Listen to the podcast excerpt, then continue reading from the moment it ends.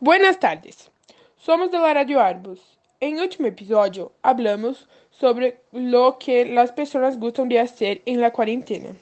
Pero en este episodio hablaremos de un tópico que está muy importante de hacer en los vestibulares, la acentuación de las palabras agudas. Para começar, é necessário saber que a sílaba tônica das palavras agudas são as últimas.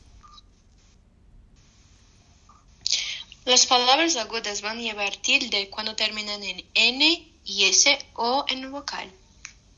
Un ejemplo es la palabra café, que lleva acento en la sílaba tónica E. Pero algunas palabras agudas no llevan tilde, como por ejemplo la palabra reloj. Ahora tú sabes cómo utilizar los acentos de las palabras agudas.